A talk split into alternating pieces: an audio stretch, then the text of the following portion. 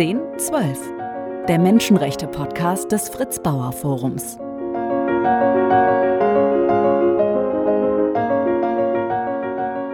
Heute mit einer Gesprächspartnerin, die sich um staatlichen Rassismus sorgt und darin auch eine Gefahr für den Rechtsstaat sieht. Was das ganz konkret bedeuten kann, haben nicht nur ihre Mandantinnen und Mandanten erfahren, sondern sie tatsächlich auch selbst. Ähm, ich begrüße ganz herzlich Seda Bascha Yildiz. Herzlich willkommen und vielen Dank, dass Sie sich die Zeit nehmen. Danke für die Einladung. Wissen Sie noch, an welchem Tag Sie den Glauben in den Rechtsstaat verloren haben? Also ich würde jetzt nicht sagen, dass ich den Glauben an den Rechtsstaat äh, komplett verloren habe.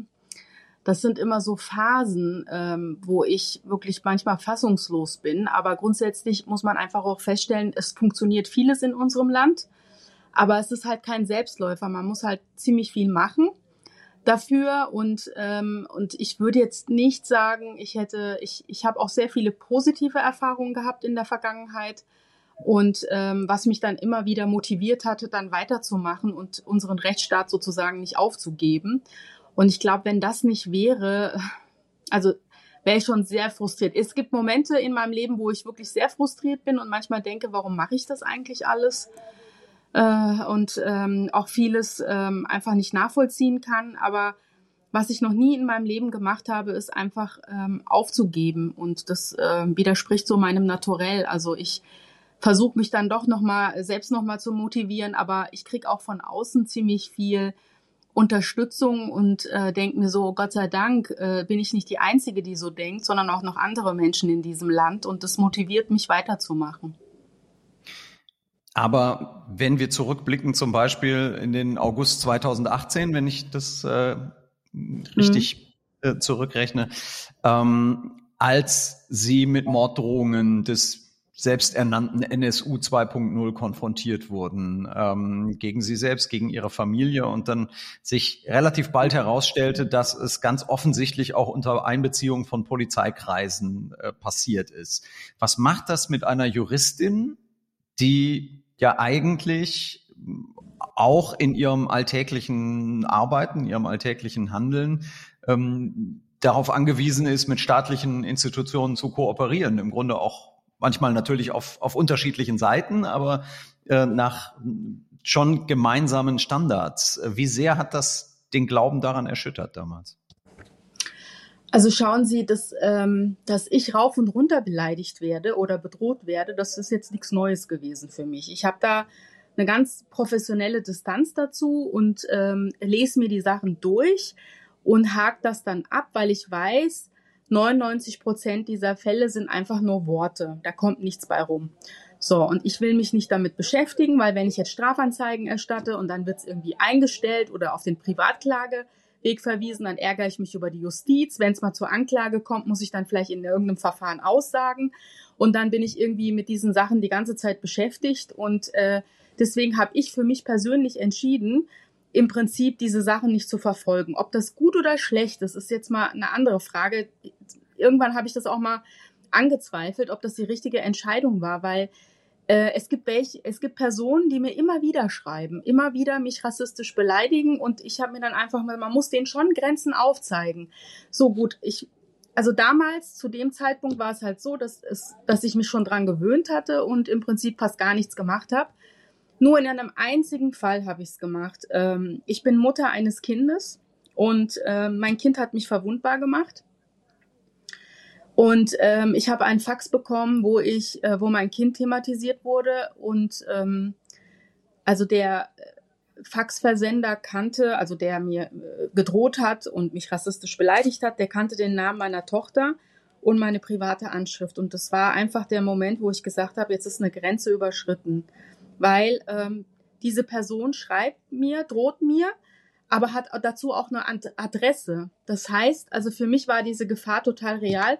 Kommt der, schreibt er jetzt nur oder kommt da vielleicht doch irgendein Irrer vorbei, der irgendwie denkt, er müsste ein Exempel statuieren? Also ich meine, ich bin eine berufstätige Frau, ich bin total äh, viel unterwegs und ich habe auch eine Verantwortung für meine Familie. Ich bin früher habe ich zum Beispiel in Verfahren, ähm, also ich habe es ist auch meine Aufgabe als Juristin, auch Rechtsmittel für die Mandanten auszuschöpfen, auch in Fällen, die in der Öffentlichkeit äh, kontrovers diskutiert werden. Ja, das ist einfach der Rechtsstaat. Re äh, Gesetze oder Grundrechte gelten für jeden. Das ist für mich äh, überhaupt nicht ähm, diskutabel so. Ne? Und ähm, aber wenn mir aufgrund meiner Tätigkeit jetzt jemand mich sich an mir abarbeitet, mich bedroht oder ähm, rassistisch beleidigt, ich kann damit umgehen. Sobald es aber um die Familie geht und sobald da irgendwelche Informationen sind, wo ich nicht genau weiß, wo kommt das her und wird der vielleicht doch etwas tun, ist eine große Verunsicherung da. Ganz ehrlich, also ich bin wirklich keine Hysterikerin. Ich bin eigentlich sehr ruhig und ähm, aber das war so der Augenblick, wo ich gesagt habe, jetzt ist eine Grenze überschritten und ich werde mir das nicht gefallen lassen. Und ähm, genau, und da habe ich halt Anzeige erstattet also mir war von vornherein klar, ähm, dass diese Informationen aus einer Quelle stammen müssen, ähm, aus einer behördlichen Quelle. Weil dadurch, dass ich ja schon jahrelang äh, diese Problematik mit, äh, mit Menschen habe, denen meine berufliche Tätigkeit nicht passt oder meine Herkunft, ähm, gehe ich mit meinen privaten Daten sehr vorsichtig um. Hm. Ähm, und ich habe da immer schon drauf geachtet und äh, dass das jetzt nicht im Internet aufzufinden ist oder wenn ich was bestelle, dass ich dann halt irgendwie eine postalische Adresse habe, die nicht meine private ist so. Und für mich war klar, das muss irgendeinen behördlichen Ursprung haben. Aber ich war jetzt nicht so weit zu gehen, dass ich gesagt hatte, äh, Polizei, sondern bei mir war es halt einfach, ich habe gedacht, da sitzt wahrscheinlich jemand im Einwohnermeldeamt oder so, hört da Radio oder die Medien und ich hatte damals halt so auch so ein sehr ähm, kontrovers, in der Öffentlichkeit kontrovers diskutierten Fall und habe mir gedacht, der ähm, hat das jetzt mitgekriegt und meint mir jetzt Angst machen zu müssen, weil diese Person nicht versteht, dass ich ein Organ der Rechtspflege bin und im Prinzip mich für äh, zwar ja mich für Menschen einsetze beziehungsweise ähm, die Grundsätze des Rechtsstaates im Prinzip ähm, oder rechtsstaatliche Prinzipien für alle gelten, egal was sie ihnen für eine Straftat vorgeworfen wird. Und so habe ich das dann gedacht, äh, weil ich halt wusste, wie das ist, also wie ich, wie vorsichtig ich mit meinen Daten umgehe. Es hat sich dann auch jemand gemeldet nach der Anzeige, der Staatsschutz, und man muss einfach wissen, ich habe mir schon, also wir haben uns Sorgen um unser Kind gemacht und wir haben dann selber Vorsichtsmaßnahmen ergriffen und dann hat sich, äh, wie gesagt, ein Beamter gemeldet und hat gesagt, hat mich gefragt, ob ich private Probleme habe. Und dann habe ich gesagt, nein, ich habe keine privaten Probleme. Wenn ich sie hätte, glauben Sie mir, ähm, dann würde ich es Ihnen sagen, weil nichts interessiert mich mehr oder äh, dass, dass dieser Fall aufgeklärt wird, weil hier wird mhm. mein Kind thematisiert. Und da ähm, möchte ich schon wissen, äh, wer, da, wer äh, so weit geht, dass er wegen meiner Tätigkeit mir Angst wegen meinem Kind macht. Naja, gut. Und dann kam ja Monate später irgendwie raus, dass es irgendwie ähm, polizeilichen Ursprungs ist. Das heißt, meine Daten in einem Polizeirevier abgefragt wurden. Ja, ich muss Ihnen ganz ehrlich sagen, wenn ich einem Polizeibeamten schon erklären muss, was ich für eine Aufgabe habe als Anwältin, also dass ich keine Ideologien verteidige oder vertrete, sondern einfach für, für die Rechte äh, eines Menschen einstehe, für den ja immer noch die Unschuldsvermutung gibt, wenn ich sogar denen das erklären muss, dann ist das äh, schon eine große Verunsicherung weil ähm, man hat mir ja auch so damals so das Gefühl vermittelt, dass ich selber dran schuld bin, dass ich in so einer Situation bin. Also keiner ist da irgendwie auf mich zugekommen. Damals war es dann so, ähm, ich habe da jemanden vertreten und ähm, und dieser Fall war halt sehr öffentlich und äh, es jeden ging Tag damals müssen, müssen wir vielleicht kurz erklären. Es ging damals um einen Mann, dem vorgeworfen oder dem nachgesagt wurde, ein Leibwächter von Osama bin Laden gewesen zu sein. Und ähm, sie haben ihn in seiner Klage gegen die Abschiebung ähm, ja, erfolgreich vertreten damals. Genau, und ich meine, es ist dann so gewesen, dass das Verwaltungsgericht letztendlich uns Recht gegeben hat und hat gesagt, das war eine absolut rechtswidrige äh, Abschiebung und, ähm, und ähm, man hatte dann so eine Entscheidung und die Gegenseite, also eine Behörde, äh, hat dann im Prinzip gesagt, naja, interessiert uns nicht. Und das kann halt nicht sein. Also wenn Gerichte Entscheidungen in diesem Land treffen, dann äh, kann man nicht sagen, das interessiert uns nicht. Und ähm, ich habe dann Zwangsgelder beantragt und es war dann halt auch jeden Tag eine ähm, ähm, eine, eine Stellungnahme äh, wurde veröffentlicht des, des Verwaltungsgerichts dazu und was für Anträge eingegangen sind, weil da das Medieninteresse groß war. Lange Rede, kurzer Sinn. Ich habe meine Arbeit gemacht, ganz hm. normal. Und ähm, und dann äh, und es weitergemacht im Prinzip Zwangsgelder beantragt, um eine gerichtliche Entscheidung durchzusetzen. Und dann kam halt dieses Fax, wenn du dann weitermachst, dann ähm, töten wir dein Kind. Und dann habe äh, hab ich ja gesagt, okay, ähm, äh, es, ich, ich musste ja trotzdem, äh, trotz dieser Bedrohung, habe ich ja für mich entschieden gehabt, trotzdem weiterzumachen, aber habe dann irgendwie von der staatlicherseits keine Unterstützung gekriegt, dass da mir irgendjemand gesagt hat, ja, wir verstehen das schon. Sie sind Organ der Rechtspflege, auch wenn Sie jetzt ein unangenehme oder mutmaßliche einen Straftäter vertreten oder so. Wir unterstützen Sie natürlich dabei und ähm, versuchen da ihr äh, ihr Kind zu schützen oder so. Da kam nichts, ja. Und ähm, das kam dann erst viel später, als äh, die Sache öffentlich wurde und das Landeskriminalamt Hessen das äh, übernommen hat.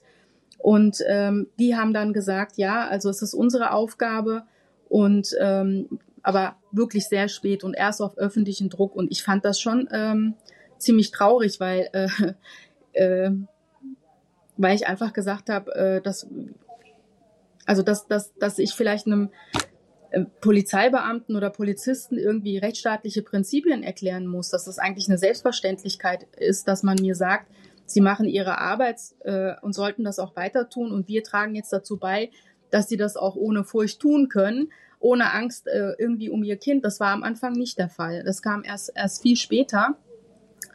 Jetzt ist es so, wissen Sie, wir stehen immer noch unter Polizeischutz. Es ist fünf Jahre her.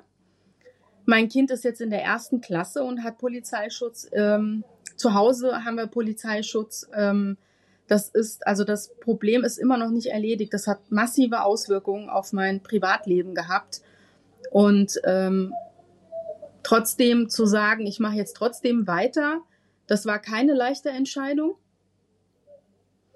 Aber trotz der schlechten Erfahrungen haben mir die staatlichen Behörden aber auch im Prinzip die Sicherheit gegeben, dass sie gesagt haben, wir ähm, sind auf jeden Fall da, wir, wir kümmern uns um, um ihr Kind und ich kann ja mein Kind selber nicht schützen. Also es ist ja so, dass wir einer Gefahr ausgesetzt wurden durch diese Datenabfrage und ich, ich kann das nicht 24 Stunden machen. Ich muss mich darauf verlassen, dass die Polizei das richtig einschätzt und es auch richtig umsetzt. Und das tun die auch. Also ich habe da schon Vertrauen.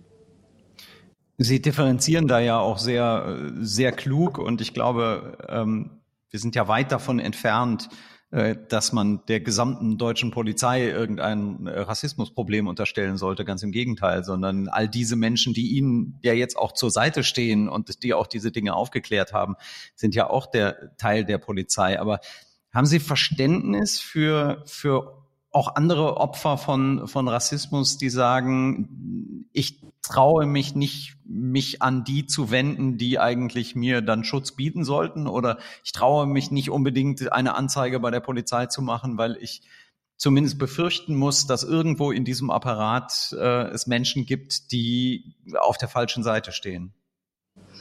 Ja, ich kann das nachvollziehen. Für mich war das auch ähm, also ich sag mal so, ähm, am Anfang, ähm, als ich erst durch öffentlichen Druck und die Berichterstattung äh, den Schutz bekommen habe, habe ich mir auch gedacht, also warum musste das sein? Also warum haben die das nicht, was, was sie ja sonst auch machen, von sich aus gemacht? Also für mich war äh, äh da äh, absolut nicht nachvollziehbar. Aber trotzdem, also ich, ich, ich finde, wir müssen trotzdem differenzieren. Bei mir ist es jetzt so, natürlich bin ich jetzt auch ein prominent, leider ein prominenter Fall. Ich habe zum Beispiel bestimmte Ansprechpartner, aber ähm, die sich dann halt kümmern, wenn ich äh, irgendwie Probleme habe, die ich jetzt nicht in der Öffentlichkeit ausdiskutieren will und äh, an die ich mich wenden kann. Das hat jetzt nicht jeder.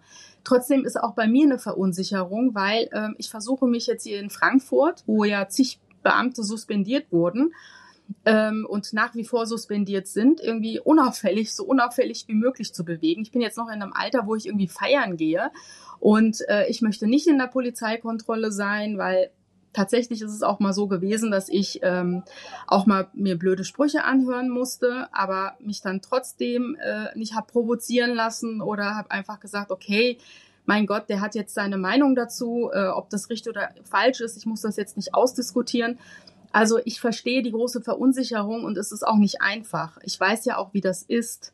Ja, gleichwohl muss man einfach äh, sich davon freimachen und nicht jetzt irgendwie sagen, alle Polizisten sind jetzt Rassisten, Genauso wie wenig wie wir jetzt wollen oder mit Migrationshintergrund, dass alle Ausländer irgendwie Kriminelle sind. Also mhm. das, das, das geht natürlich gar nicht. Ähm, es war auch in meiner Situation nicht einfach. Also, aber ich hatte Gott sei Dank wirklich sehr gute äh, Be Beamte, die sich dann uns angenommen haben, die dann Gespräche geführt haben, auch mit der Familie und auch, ähm, keine Ahnung, mit der Kita, mit der Schule und ähm, Gott sei Dank hatte ich diese Erfahrung gehabt. Also wenn ich sie nicht gehabt hätte und äh, weiß nicht, ob ich dann immer noch so ähm, differenzieren hätte können. Also ich glaube, äh, so ein Perspektivwechsel ist immer gut.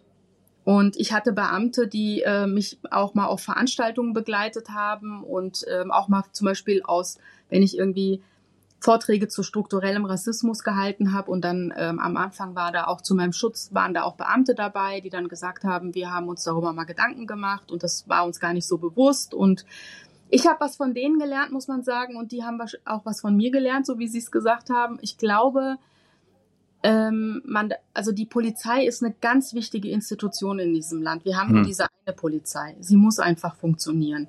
Warum natürlich das Vertrauen auch äh, zerrüttet ist, einfach der Umstand. Wie kann es sein, äh, dass jemand, der sich antisemitisch, äh, rassistisch und ähm, frauenfeindlich, sexistisch, behindertenfeindlich äußert in Chatgruppen, und da sind nicht nur diejenigen, die sich äußern, sondern da gibt es auch diese passiven Teilnehmer, die das alles lesen und teilweise ist es auch ähm, ist es auch strafbewehrt. Also das ist auch strafbar, was da an Inhalten geteilt wurde. Warum hat das nie von sich aus jemand gemeldet? Und warum hat das nach wie vor keine Konsequenzen? Also warum sind diese Beamten, die einfach nicht im öffentlichen Dienst tragbar sind, weil sie offensichtliches Problem mit der freiheitlich-demokratischen Grundordnung haben, Warum sind die nur noch, nur seit fünf Jahren suspendiert und nicht schon längst ähm, gefeuert? Also mir fehlt das Verständnis und ich bin ja selber Juristin, jetzt keine Verwaltungsrechtlerin. Aber da, zu sagen, ja, solange das Strafverfahren läuft, ähm, kann, das Argument kann ich nicht nachvollziehen. Also man hätte viel konsequenter agieren müssen. Wissen Sie, es ist auch so, manchmal sagt man Dinge ähm, und man ist nicht sofort ein Rassist. Ja, aber da wurden Inhalte ausgetauscht, wo man einfach sagen muss, das ging über, also da wurden Grenzen überschritten. Ja, und man kann diese Menschen im Prinzip nicht mehr auf die Menschheit loslassen, also schon gar nicht ähm, auf, auf Migranten oder, also wenn man weiß, was da für Inhalte getauscht wurden, weil man einfach weiß, die haben so eine Einstellung und ähm, sie sind nicht für jeden Bürger in diesem Land da und schon gar nicht behandeln sie jeden vor dem Gesetz gleich wie mhm. es das Grundgesetz im Prinzip fordert. Also das ist wirklich unstreitig, wenn man diese Inhalte kennt. Und dadurch, dass halt so wenig Konsequenzen gefolgt sind dem, also es wurde in der Politik viel gesagt, aber wenig umgesetzt, ist bei mir auch so eine, ähm, also ist auch bei mir so ein Vertrauensverlust, wo ich mir einfach denke, also wir reden hier über Sachen, äh, über, über Inhalte, die einfach nicht tragbar sind. Und ähm, warum werden Polizisten als Beschuldigte eines Ermittlungsverfahrens anders behandelt als andere? Warum dauert es äh, dreieinhalb Jahre, bis man einen Polizisten anklagt? Also warum dauern solche Ermittlungsverfahren so lange? Also ich bin ja jetzt selber vom Fach und weiß, ähm, dass man da viel schneller und äh, konsequenter hätte vorgehen müssen. Gleichwohl warten wir es mal ab, vielleicht kommen sie ja noch, die Konsequenzen. Die öffentliche Wahrnehmung Ihrer Arbeit hat ja vor ziemlich genau zehn Jahren begonnen. Ähm, 2013 hat der NSU-Prozess begonnen. Äh, Sie haben die Familie von Enver Şimşek vertreten, dem ersten Opfer dieser Mordserie. Danach kamen noch eine ganze Reihe von Mandanten, die ähm, vielleicht von der Öffentlichkeit ja nicht vielleicht, sondern die von der Öffentlichkeit massiv auch vorverurteilt wurden. Ähm, wir haben jetzt über die Polizei gesprochen. Lassen Sie uns einen Moment über die Politik sprechen. Es gab Politikerinnen und Politiker, gerade in diesen Fällen, Nee, ich muss mich korrigieren. Es gab Politiker, glaube ich. Da ist es äh, vielleicht nicht korrekt zu gendern. Es gab äh, einige Politiker, auch schwerpunktmäßig aus einer im Süden der Republik verorteten Partei, die massiv äh, gegen ihre Arbeit auch ähm, sich geäußert haben, ähm, in einer Logik, die im Grunde sagt, wir würden diese, ich, ich mache mal umgangssprachlich, wir würden diese ganzen Terroristen gerne abschieben, aber da gibt es leider Anwälte, die dagegen äh, vorgehen und ähm, das verhindern. Was für ein Verständnis des Rechtsstaates äh, zeigt eine solche Äußerung von führenden politischen Vertretern in diesem Land? Katastrophal. Äh, also ich meine, das ist ja auch der Grund gewesen, warum ich am Anfang keinen Schutz bekommen habe für mich und mein Kind, weil sich Politiker und Spitzenpolitiker in der Öffentlichkeit so geäußert haben und dann irgendwie Polizisten der Meinung waren, ja, dann hätte sie XY eben nicht vertreten sollen. Also das war für mich persönlich katastrophal, das zu spüren. Also ich sag mal so, ähm, dieser ganze Populismus, der da betrieben wurde, ist, es geht auf Kosten der von Rechtsstaatlichkeit. Also das ist wirklich unmöglich.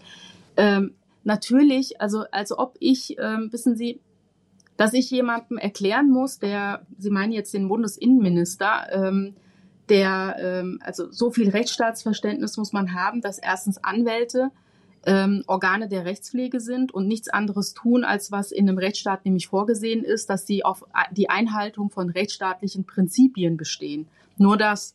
Und es ist ja nicht nur so gewesen, dass es meine Meinung war, sondern Gerichte haben mir ja Recht gegeben. Also Verwaltungsgericht Gelsenkirchen damals hat mir ja Recht gegeben und hat gesagt, diese Abschiebung war an den Gesetzen vorbei und das Oberverwaltungsgericht Münster auch. Also ich war jetzt nicht alleine damit. Und dann kommt ein Innenminister und äußert sowas.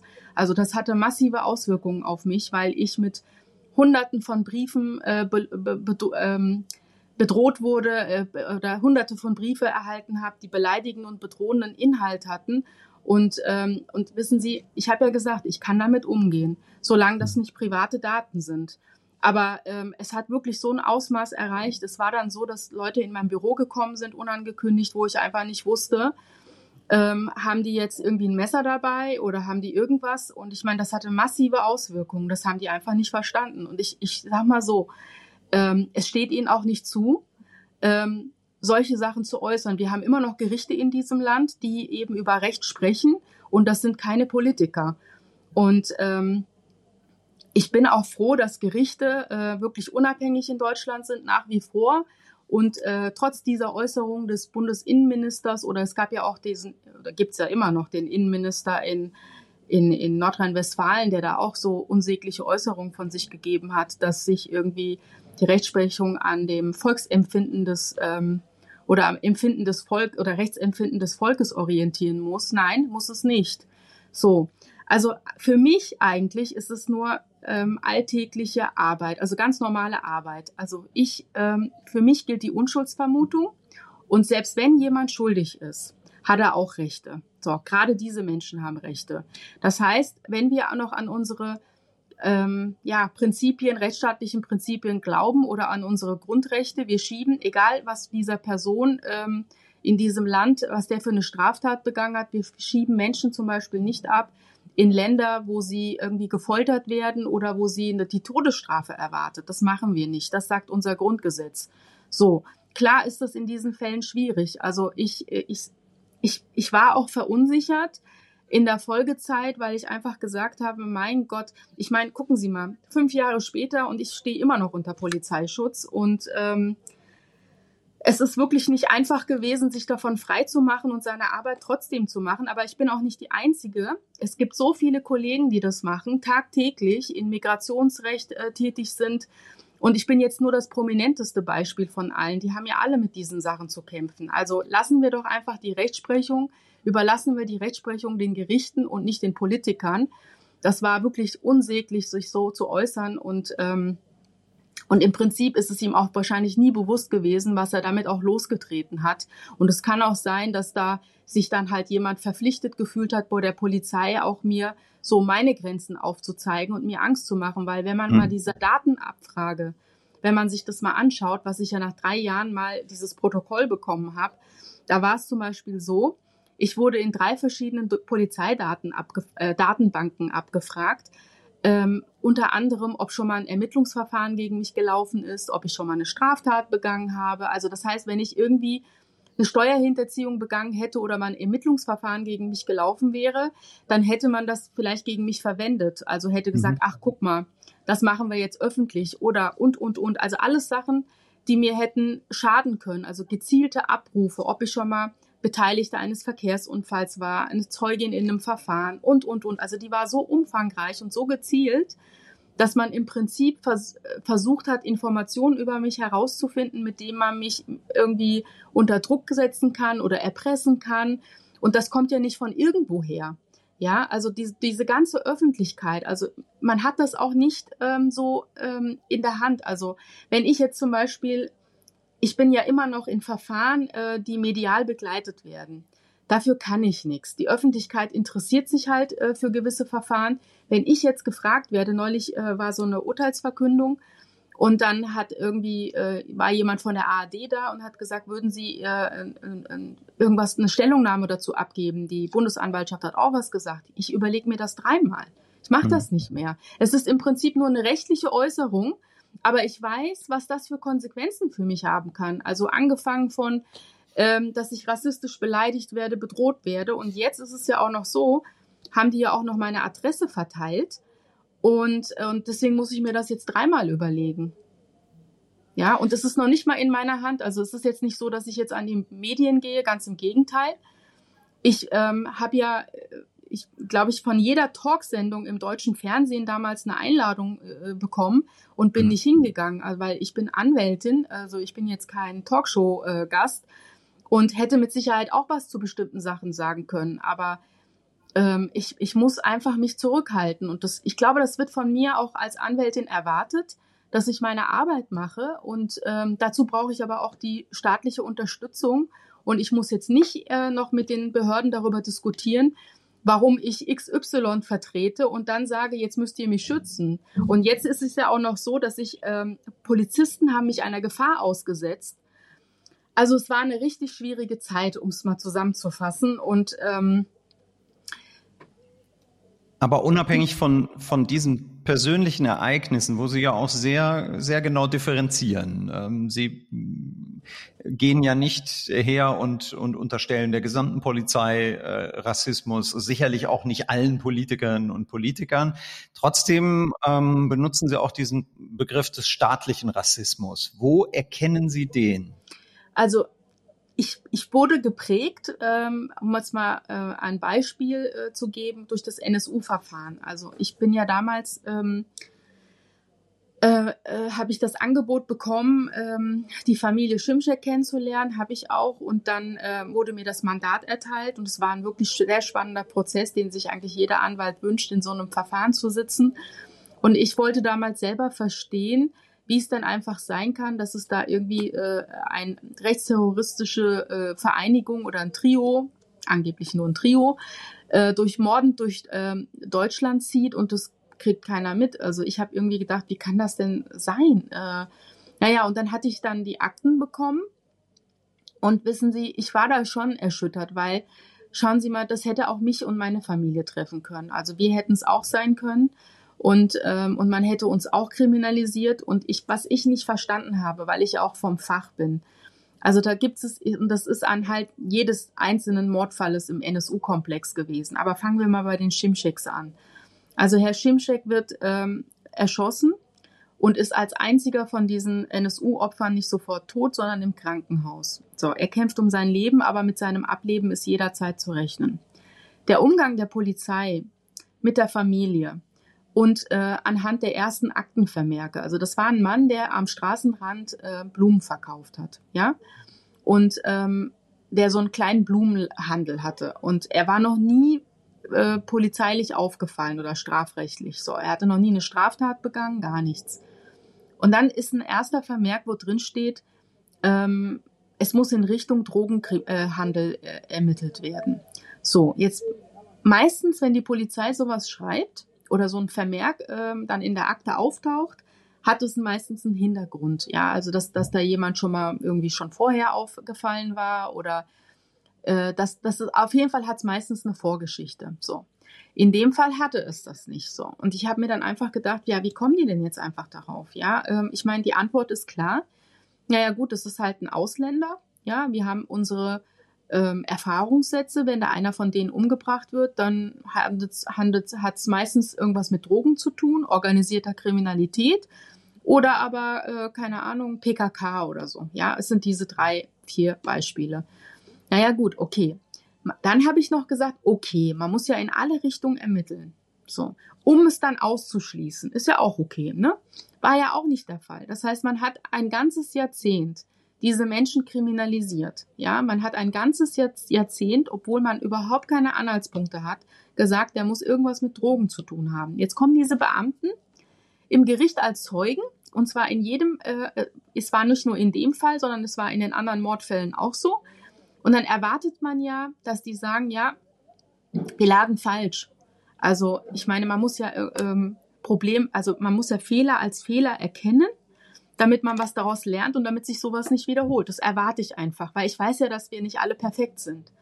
Das war aber nicht so, ja. Also ich meine, das, das Mindeste wäre gewesen, wenn sie gekommen wären und gesagt hätten, wissen Sie was, also das darf sich nie wiederholen. Also wir, wir, wir, wir haben falsch gelegen. Wir haben diesen Menschen Unrecht getan.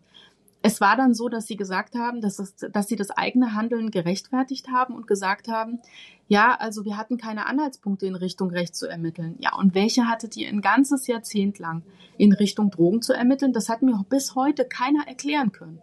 Ja, und ich meine, es ist ja jetzt nicht nur diese zwei, drei, vier Beamten, das sind ja Entscheidungen äh, einer ich sag mal so, einer Arbeitsgruppe in einer Polizei und jetzt auch noch in unterschiedlichen Bundesländern. Alle haben dasselbe gemacht. Ja, und ich habe mir einfach gedacht, wie kann das sein? Also ich meine, man muss sich doch, ich habe den Anspruch, dass jeder Bürger in diesem Land vor dem Gesetz gleich behandelt und gleich geschützt wird. So, das war aber nicht der Fall. Diejenigen, die das nämlich so gehandhabt haben, haben ja selber ihr Handeln gerechtfertigt. Also was bitteschön soll sich ändern? Wir wollen alle, dass ähm, unser Rechtsstaat funktioniert. Die Polizei ist eine wichtige Säule. Wir wollen, dass äh, verloren, ver, ähm, verloren gegangenes Vertrauen wieder äh, aufgebaut wird. So und dazu tun die aber nichts. Ich, ich habe mal 2015 war das, glaube ich, ähm, bei der Polizei einen Vortrag dazu gehalten, wo ich ähm, gesagt habe, äh, schauen Sie mal, das sind Fakten. Also das ist jetzt keine Behauptung von mir. Anhand der Originalaktenvermerke habe ich denen das gezeigt wie falsch die lagen und wie rassistisch eigentlich diese Einschätzungen waren, die man einfach hinterfragen muss. Schön und gut, dass sie ihre Erfahrungswerte haben. Aber wenn sie doch damit nicht weiterkommen, warum bleiben mhm. sie trotzdem dabei? Das ist rassistisch. Und, und was war die äh, Antwort? Oh der Aufschrei. Also, ich wurde nie wieder eingeladen. Und ähm, ja, also es ist, ist einfach so, ähm, es, ich verstehe es einfach nicht, weil wir haben ja wissen Sie, ich denke mir so, ich bin ja aus bestimmten Gründen Anwältin geworden und Polizist ist ja einfach so ein ehren, ehrenwerter Beruf, finde ich. Also für, für den Schutz von Menschen da zu sein. Das ist Auf ja was, eigentlich was ja. ganz Tolles, ja. Und ich meine, diesen Anspruch müssen doch diese Menschen haben. Und, ähm, und das hat mich dann schon so ein bisschen schockiert. Okay, jetzt kann man sich natürlich fragen, was habe ich da erwartet? Ähm, aber ich habe dann einfach so ja, es sind dann drei Leute auf mich zugekommen, die dann einfach gesagt haben, ja, wir haben uns darüber Gedanken gemacht und das hat uns schon, äh, wir, das Ausmaß haben wir so gar nicht gewusst und sie haben jetzt die Originalaktenvermerke, aber ich glaube, der Rest der 200 äh, war jetzt nicht so begeistert. Und das ist eigentlich, ähm, ich finde das traurig, weil, äh, wie gesagt, ich finde, Polizist sein ist so ein ehrenhafter Beruf und äh, man muss doch Interesse daran haben, dass sich äh, jeder jeder der Polizei vertraut. Aber das ist auch kein Selbstläufer. Also man muss da auch was dafür tun. Könnte so etwas wie die NSU-Mordserie im Jahr 2023 auch noch passieren? Oder hat sich doch so viel verändert, dass äh, das inzwischen unmöglich ist? Also was, was gut ist, ist, ähm, in der Zivilgesellschaft hat sich viel geändert. Die öffentliche Wahrnehmung ist jetzt auch eine andere. Ähm, viel, also zum Beispiel damals im NSU-Verfahren war ja auch so ein großes Problem mit den ähm, Verfassungs, äh, mit den Akten vom Verfassungsschutz. Ja, mhm. und ähm, ich glaube, dass die Menschen viel mehr hinterfragen und viel äh, interessierter sind, was diese Sachen anbelangt. Ich glaube, so in der Form ähm, würde sich das vielleicht nicht wiederholen. Also wenn, also vielleicht wiederholt sich das tagtäglich, aber es sind keine öffentlich medialen Fälle oder so. Aber wenn das jetzt zum Beispiel so ein Fall wäre, wo man in der Öffentlichkeit äh, davon Kenntnis erlangen würde, ich glaube, da wären viel mehr Menschen hellhörig und sind sie ja auch, wo sie sagen könnten, könnte das nicht einen rassistischen Hintergrund haben. Hatten wir doch in den vergangenen zehn Jahren auch schon. Und ähm, ich glaube schon, dass sich in der öffentlichen Wahrnehmung etwas geändert hat. Was ich also ganz toll finde, ist auch die Zivilgesellschaft. Also die ist sehr solidarisch und ähm, hat es auch gezeigt. Also ähm, der man, und auch die Medien, das ist auch ganz wichtig. Also dass nicht nur wir in einem Gerichtssaal über diese Fragen äh, diskutieren oder über diese Probleme, sondern äh, dass das auch im Prinzip ähm, von Journalisten begleitet wurde, Prozesse, die dann halt darüber geschrieben haben, so dass es eine breitere Öffentlichkeit äh, diskutiert hat oder von Umständen Kenntnis erlangt hat, wo sich die Menschen auch gefragt haben, ja, aber wie geht das denn eigentlich? Akten werden geschreddert, just an dem Tag, wo dieser ganze NSU-Komplex auffliegt. Und, ähm, und äh, das soll Zufall gewesen sein. Also ich bin jetzt kein Verschwörungstheoretiker, um Gottes Willen, aber man muss schon staatliches Handeln hinterfragen. Und der Rechtsstaat ist kein Selbstläufer. Ich, ich glaube, dass sich ähm, in der öffentlichen Wahrnehmung sehr, sehr viel geändert hat. Ähm, ob sich das jetzt nochmal wiederholen würde, in der Form vielleicht nicht mehr. Äh, aber ich würde es jetzt auch nicht ausschließen.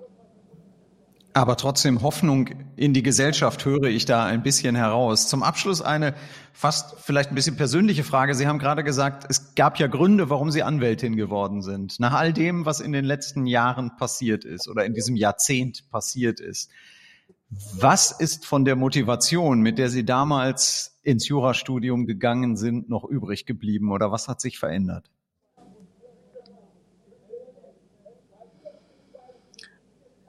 Ähm, gute Frage. Was hat sich, äh, also ich muss mich wirklich jedes äh, Mal motivieren. Also ich scheitere oft, aber das Scheitern ist auch gut. Es bringt mich in meinem Leben weiter. Äh, also es, ähm, also es, es ist so, ich glaube an diesen Rechtsstaat. So. Ähm, gleichwohl scheitere ich sehr, sehr oft mit Sachen, ähm, die auch sehr kontrovers öffentlich diskutiert werden, wo ich mir auch denke, sind das immer so rechtsstaatliche Entscheidungen? Also hat, haben sich die Gerichte wirklich frei gemacht von politischen Erwägungen? Das ist gar nicht so einfach ähm, immer. Ähm, aber im Großen und Ganzen ähm, macht es mir Spaß, ähm, als Anwältin zu arbeiten und äh, staatliches Handeln immer wieder zu hinterfragen. Ich bin nicht die Einzige. Also es sind sehr viele Kollegen und ich glaube, wir, ähm, an, die Anwaltschaft hat einen großen Teil äh, oder trägt einen großen Teil dazu bei, dass der Rechtsstaat so funktioniert, wie er funktioniert, weil wir natürlich auch staatliches Handeln auch hinterfragen und auch müssen. Und ähm, ja, wir haben nicht immer Erfolg damit.